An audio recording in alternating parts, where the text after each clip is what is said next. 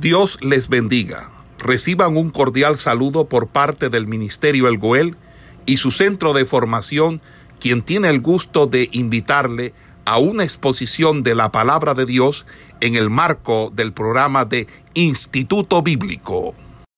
Y muchos desvíos, clientes que no están bien dentro del orden de Dios. Entonces, Ahora, eh, le voy a dejar aquí al hermano, al hermano Luis, que él va a hacer un, aporte de la carta de este primer capítulo. Ya dimos la introducción del capítulo 1, el saludo que nos habla allí la carta. Luego nos, nos fuimos a, describir eh, tres aspectos importantes que el apóstol Pablo le deja a Timoteo, ¿sí? Y era la advertencia contra esa falsa doctrina. Es importante conocer la historia de la diosa Diana, Diana de Éfeso, porque aquí radica el punto de esta carta, de este de esta carta pastoral. Pablo le alerta mucho a Timoteo de perseverar, de alcanzar en Dios y además de eso de mantener una sana doctrina, los vivos consejos que el apóstol Pablo le da a Timoteo es para que los pusiera en práctica. ¿Por qué? Porque venía filtrándose las falsas enseñanzas en la iglesia. Esos falsos maestros estaban ya, ya en la iglesia haciendo sus aportes. Bueno, Dios les bendiga. Eh, sí, eh, las cartas eh, que estamos estudiando, en este caso la de primera carta a Timoteo, es una de las tres cartas pastorales fue escrita alrededor del año 63 después de Cristo y que se reconoce su autoridad ah, o autoría al apóstol Pablo. Eso creo que lo tenemos claro.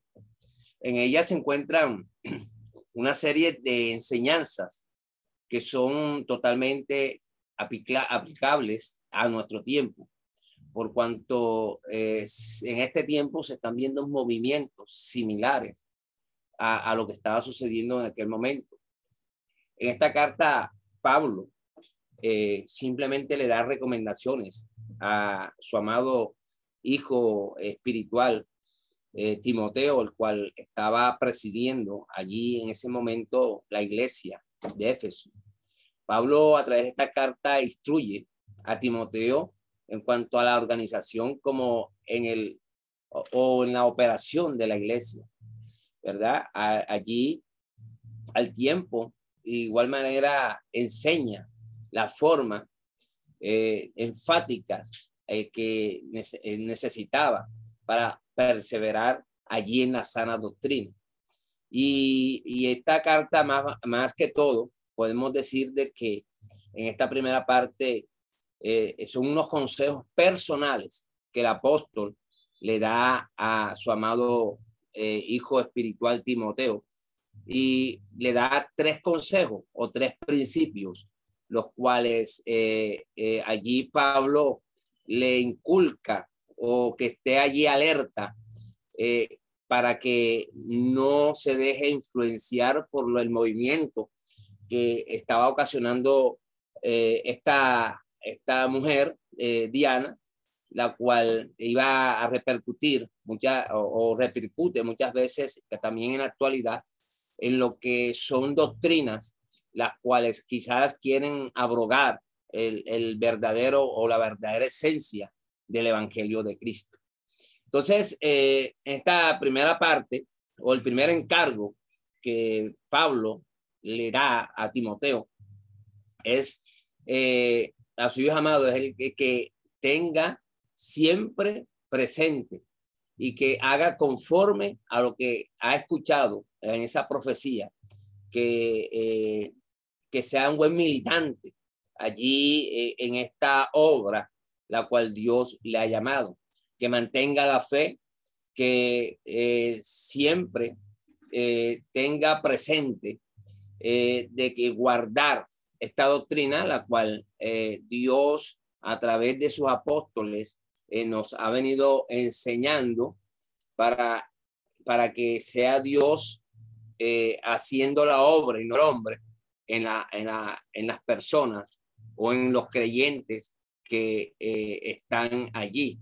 Lo segundo que, que, vamos a encontrar aquí en esta, estas recomendaciones que Pablo le da a Timoteo o, o lo segundo, el segundo encargo, se puede decir de esta manera, que eh, Pablo le, le, le, enseña a Timoteo es que si esto, estas enseñanzas eh, son dadas a los hombres, tan buenos para que sean buenos ministros de Jesucristo.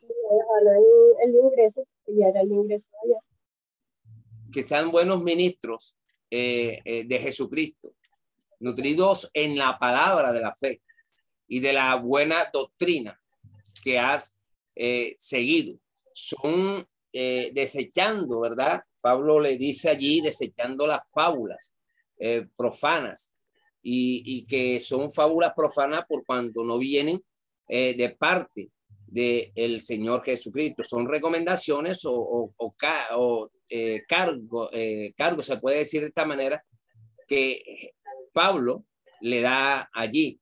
El tercer encargo que también podemos encontrar en esta carta eh, esto eh, eh, demanda a la enseñanza que, que, tenemos que obtener de parte de, de nuestro Señor Jesucristo a través de los apóstoles, ninguno tenga en poco tu juventud. O sea, es una recomendación que Pablo le está dando allí.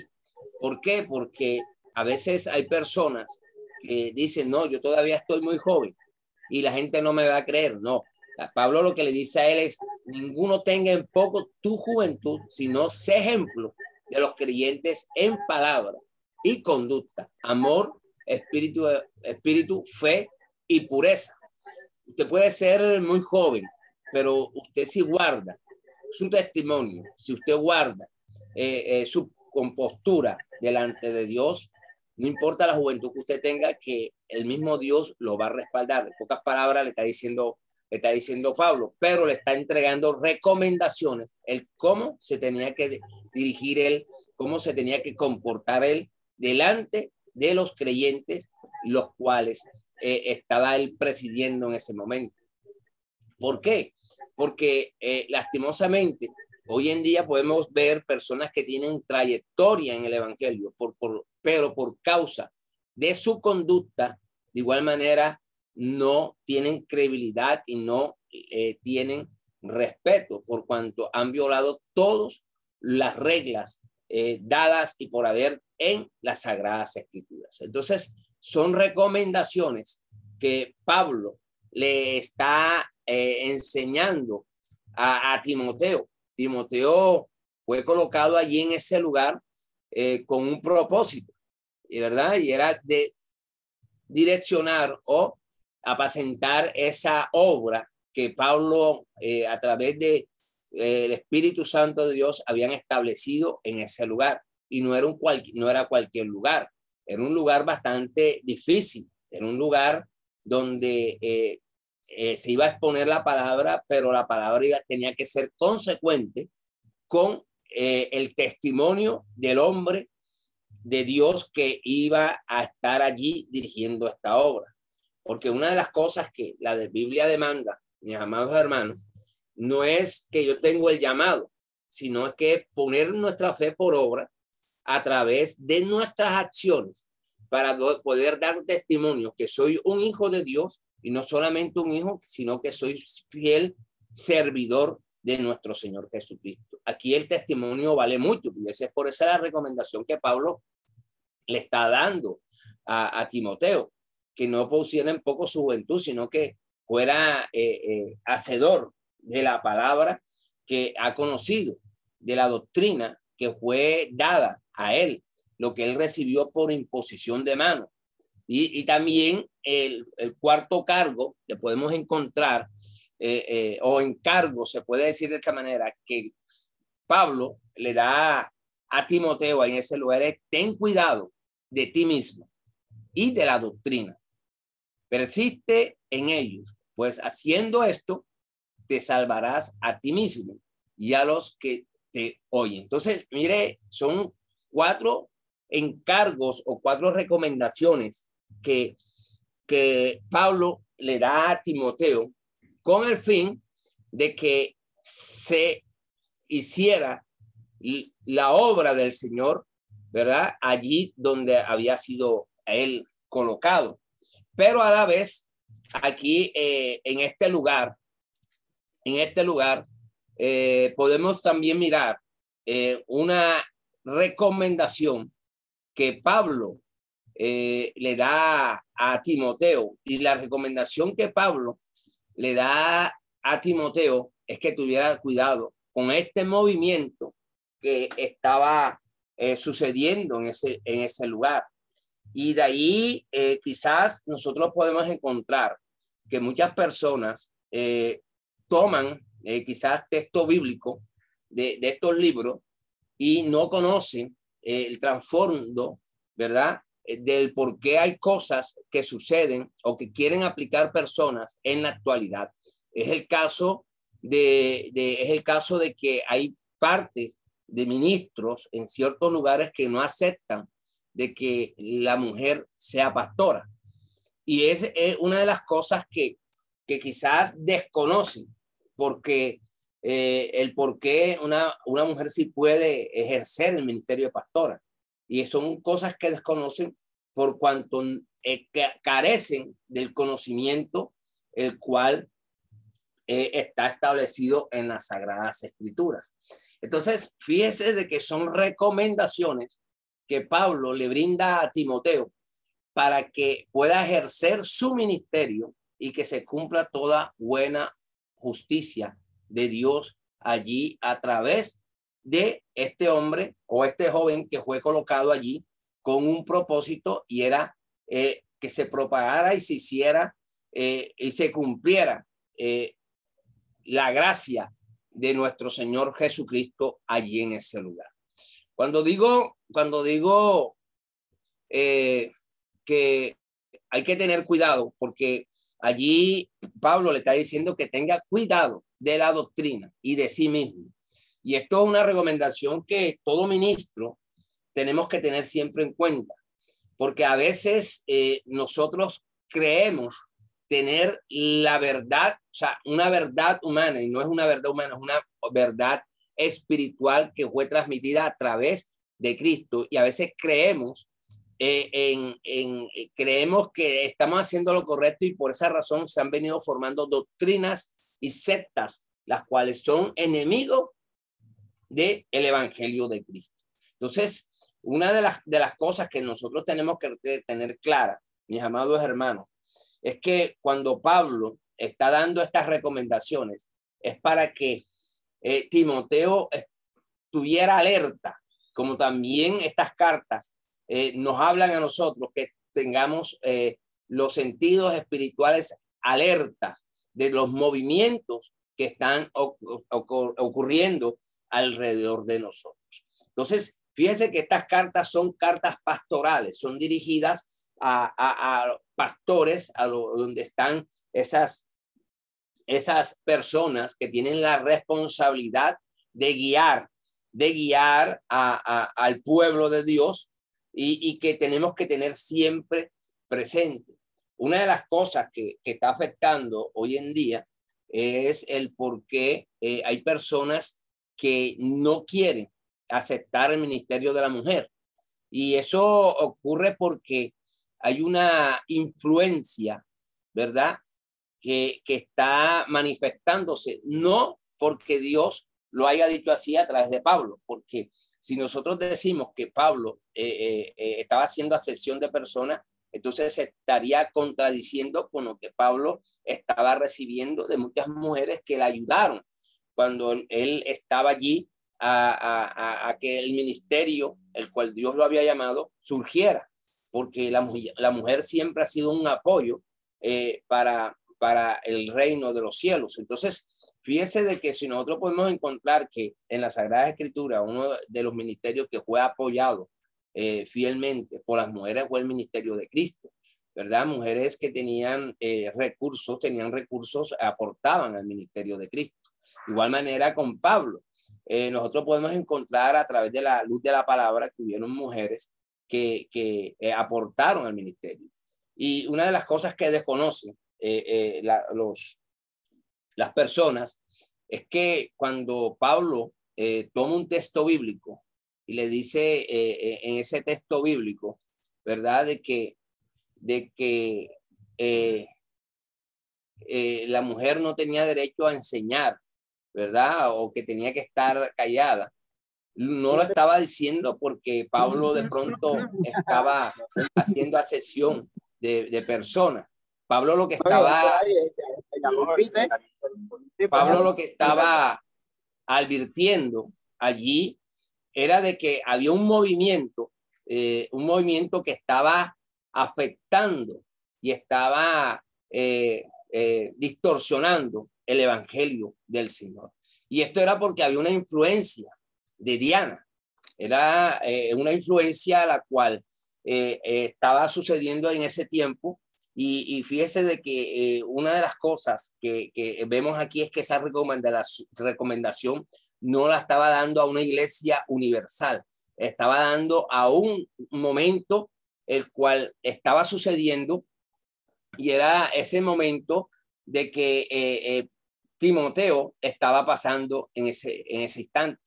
Entonces, fíjese de que cuando Pablo señala o censura eso es porque Diana estaba influenciando en ese momento al, al, género femenino a que no se sometieran, ¿verdad? Estaban distorsionando el, el, el, estaban distorsionando lo que Dios estaba estableciendo, de que el hombre es cabeza de, eh, de la mujer, ¿verdad? Entonces, fíjese de que allí, por causa de conocimiento, hoy estamos viendo de que hay partes donde no aceptan de que eh, la mujer sea eh, pastora, que hay partes donde no permiten que la mujer enseñe. y, y, eso hay que tenerlo claro, de que eh, Dios no está censurando eso, Pablo no está censurando eso. Lo que sucede es que había un movimiento feminista que no estaba aceptando. Eh, las mujeres no querían tener hijos porque estaban prostituidas.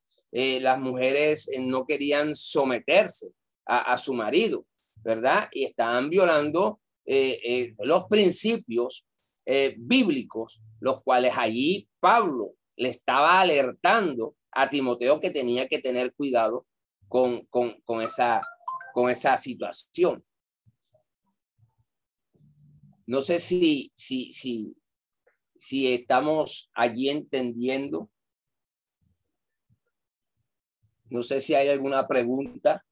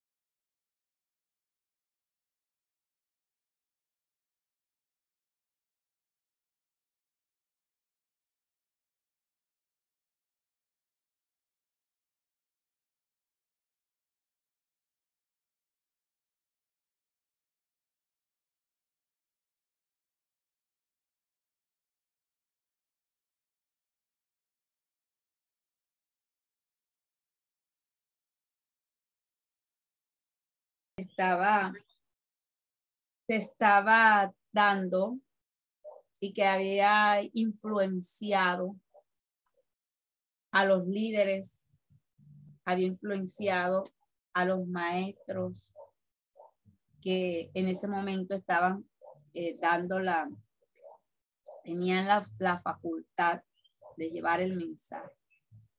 ¿Por qué insistimos en que Diana eh, se consideraba la diosa, se consideraba una diosa, se consideraba ella como la madre en el panteón de las deidades grecolatinas. El culto a Diana, el culto se caracterizaba por otorgar un rol prominente a la mujer, sobre todo como una incitadora de la sensualidad.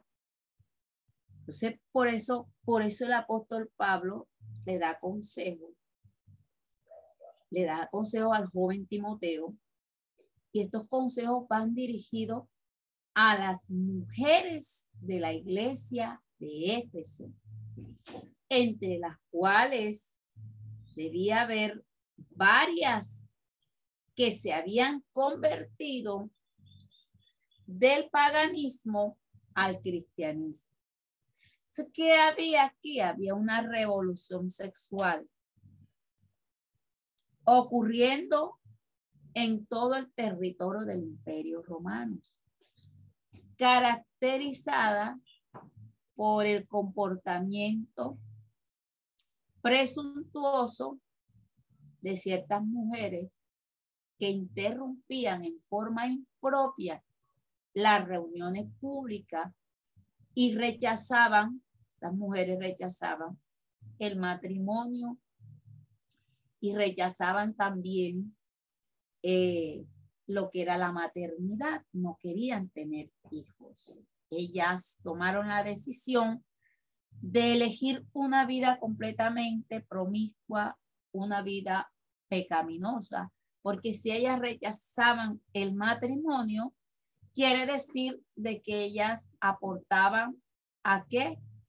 A el pecado, porque acuérdese que el tener relaciones eh, con personas que no están casadas, esto nos llevaría a nosotros a una degradación, una degradación grave y era el pecado. Entonces, eh, aquí se daba tanto el adulterio como la fornicación. Se daban estos dos puntos. Otra de las cosas que también el joven Timoteo deja claro, que lo vamos a ver en el capítulo 2, era con respecto a la influencia del culto a Diana. Primero era la sensualidad de las mujeres. Aquí aplica su forma de vestir y su forma de comportamiento que ellas debían tener. Dentro de el comportamiento implicaba de que el apóstol hace, hace una, una eh, exhortación a que las mujeres quedaran que calladas, que no estaba permitido porque eran muy bullosas, eran muy bullosas entonces que el apóstol, el apóstol eh, habla de que la mujer aprende en silencio con toda sujeción. Entonces esto señala una exhortación a participar silenciosamente. Más bien parece eh, esto en Primera de Timoteo capítulo 2, y después lo vamos a ver, pero le estamos dando una antesala del culto de lo que practicaba Diana que esto estaba, esto influenciaba, porque Éfeso era una ciudad que era idólatra y adoraba a Diana, adoraba a Diana. Entonces, eh, las mujeres, las mujeres eh, se les enseñaba a que guardaran silencio cuando fuera necesario hacerlo, que fueran sujetas en este caso a su esposo, y que no provocaran, que no provocaran eh, ruidos, alborotos, escándalos, y que desenfrenadamente se desviaran. por eso Pablo, por eso Pablo hace la aclaración aquí al joven Timoteo. Y si usted se da cuenta, en el capítulo, en el capítulo 1, para concluir este capítulo, que parte de esto lo hablamos el sábado anterior, era la advertencia contra las falsas doctrinas. Pablo aquí le, le, le expresa al joven Timoteo con un, un gran deseo vivo de que él aprendiera. Lo hacen en una forma rogativa y te rogué que te quedaras en Éfeso cuando fue a Macedonia. ¿Por qué motivo el apóstol le, ruega al joven Timoteo que se quedara en Éfeso? y Para que eh, él corrigiera lo defectuoso de la enseñanza con referente a diferentes doctrinas que se estaban dando y que ellos no prestaran atención a las fábulas, a las genealogías interminables, porque los maestros se habían desviado del curso, del hilo conductor que era la Biblia y comenzaban a referir, a referir muchas eh, ideas que no estaban de acuerdo. Entonces lo que habla aquí de esas fábulas y genealogías interminables era que ellos hablaban, hablaban, hablaban y no paraban de hablar, trayendo eh, ejemplos y, formas que no estaban correctas. Entonces. Y cuando hablamos de rogativa, eh, significa era que Pablo le estaba pidiendo un favor a Timoteo. No era de pronto de que Timoteo no, no, que, no quería ir, le estaba rogando, no cuando se habla de rogativas, es pidiendo un favor. Eso es como cuando uno está orando, uno comienza a rogarle al Señor y, a rogarle significa pedirle, Señor, si es tu voluntad, eh, ayúdame a salir de esta situación, si es tu voluntad, pidiéndole un favor con respeto al Señor. De igual manera, Pablo ahí lo que le estaba diciendo era a Timoteo, te pido el favor de que vayas allá y, comiences a, a, pastorear, se puede decir de esta manera, ese, esa, iglesia, pero te voy a, eh, a decir cuatro cosas para que, te, que queden siempre presentes que tú tienes que hacer. A eso era que se, se refería o se refiere a la vida derogativas. Ajá. Entonces, hablamos también en la clase anterior de el propósito del de este mandamiento que le encargaba, que era promover el amor nacido de un corazón limpio, de buena conciencia y de una fe no fingida. Quiere decir esto que el creyente debe mantener su posición de credo en Dios y de no eh, alterar el orden de las cosas. Entonces, porque dice que algunos queriendo ser doctores de la ley sin entender ni lo que ellos mismos hablaban, y esto ni lo entendían ellos y lo afirmaban, se estaban haciendo, eh, se estaban haciendo unos eh, falsos, falsos maestros. Por eso aquí el título que tiene la Reina Valera es Advertencia contra las falsas doctrinas que estaban dando vuelta alrededor de la iglesia. Pero un aporte que habla aquí eh, queriendo eh, ellos ser esos doctores sin entender, dice que es, sabemos que la ley, la ley es buena si uno la usa correctamente, si uno la usa legítimamente. Entonces, dice el apóstol que conociendo que la ley no fue dada para el justo, sino para los transgresores y desobedientes, para los impíos, pecadores, para los irreverentes, profanos, para los parricidas, los matricidas, para los homicidas, para los fornicarios, para los sodomitas, para los secuestradores, para los mentirosos, los pérjuros y para cuantos se opongan a la sana doctrina. Sí, la ley realmente es el ayo eh, en ese momento eh, para mostrarle el estado eh, o la condición espiritual que se encontraba el hombre en ese momento. La ley simplemente era como el espejo que nos muestra eh, eh, en qué estado o en qué condición nos encontramos delante de Dios.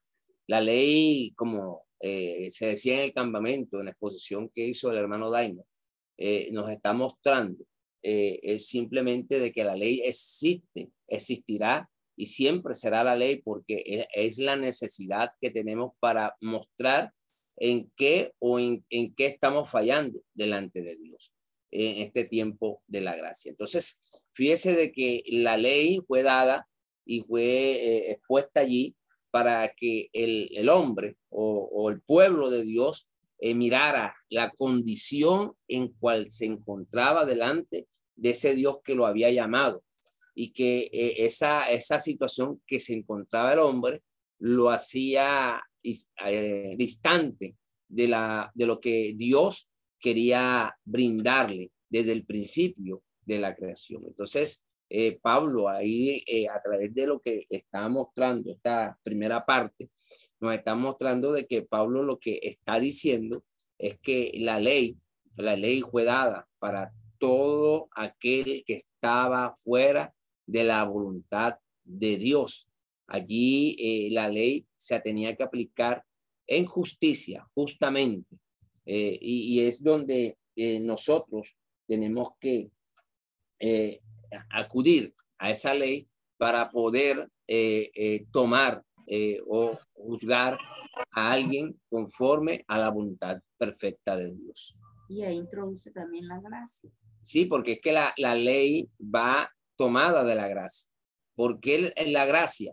Por el estado eh, eh, del hombre y que por medio de la muerte de Cristo, por medio de, esa, de ese derramamiento de, de, sangre y la condición del hombre que la mostró la ley, tiene el hombre la oportunidad de acceder a ese regalo que es la gracia de Dios, esa es la dádiva de Dios, el regalo el cual eh, Dios nos ha regalado para poder recomponer nuestro camino en caso que hemos fallado. Por eso la Biblia dice que cada mañana son nuevas las misericordias de Dios, porque cada mañana son las misericordias de Dios. también está dando clases. micrófonos abiertos, por favor. Hermana Raquel, hermana Fanny. Están hablando de dos, está hablando de dos, de dos, eh, de dos eh, dos términos, dos conceptos, que es la ley y la gracia. Una va agarrada de la otra, porque no habría gracia si el hombre no estuviera eh, eh, en pecado, no reconociera su pecado. Entonces, para poder entrar eh, en este tiempo la gracia, que es Cristo, nos da la oportunidad de tomar esa gracia, que es una dádiva de Dios, un regalo de Dios, para, para despojarnos del pecado. Entonces, por eso es que Pablo eh, señala en esta primera parte y habla sobre esto, estos dos términos que están allí eh, eh, plasmados en primera de Timoteo. Bueno, listo. Y para culminar, bueno, hablando aquí de la, de la gracia, por eso el apóstol Pablo en el versículo 12 habla que él le da gracias a Dios porque le había fortalecido, le da gracias a Cristo que fue su Señor, porque eh, lo tuvo por fiel poniéndolo en el ministerio. Pablo aquí reconoce la grandeza de Dios, de su misericordia sobre él y de lo que hizo abundar en él. Dice que habiendo él sido blasfemo, perseguidor, injuriador, dice que fue recibido a misericordia porque él reconoce aquí que lo había hecho por ignorancia y lo había hecho en incredulidad. Pero él aquí nos enfoca y nos lleva, dice, pero la gracia de nuestro Señor fue más abundante con la fe y el amor que es en Cristo Jesús. Dando a conocer que, como decía el hermano, aquí van agarraditas las dos allí de la mano para introducir al creyente a una vida nueva, una vida diferente. Entonces, eh, en los versículos de 16 dice, como él fue recibido a misericordia para que Jesucristo mostrase en mí, en él, en mí, el primero, toda su clemencia para ejemplo de los que habría de creer en él para vida eterna. Por tanto, al Rey de los siglos, inmortal, invisible, al único y sabio Dios, sea honor y gloria por, los siglos de los siglos. Entonces, esto es lo que el apóstol nos lleva y es bien hermoso esta expresión que él da de cómo era él, quién era él y a dónde lo lleva el Señor, qué hace Dios con él. Dando a conocer ahora, dando a conocer ahora que Dios es bueno, es misericordioso. Y el mandamiento que le está al joven Timoteo era que le encargaba para que conforme a las profecías que se hicieron antes en cuanto a él, él militara por ellas esa, en esa buena milicia y que mantuviera la fe y desechara todo aquello que algunos querían estorbar, interrumpir esa buena obra. Voy a dejar de tarea para culminar para que usted investigue estos dos personajes que nos habla el versículo 20 del capítulo 1, Himeneo y Alejandro. ¿Quiénes eran Himeneo y Alejandro? Porque aquí el apóstol habla que los entregó a Satanás para que aprendan a no blasfemar. Amén. Entonces culminamos la clase aquí. Culminamos la grabación. ¿Hay algún... Esperamos que este estudio haya sido de bendición para su vida y ministerio. A Dios sea la gloria. Este es el Ministerio El Goel, vidas transformadas para cumplir el propósito de Dios.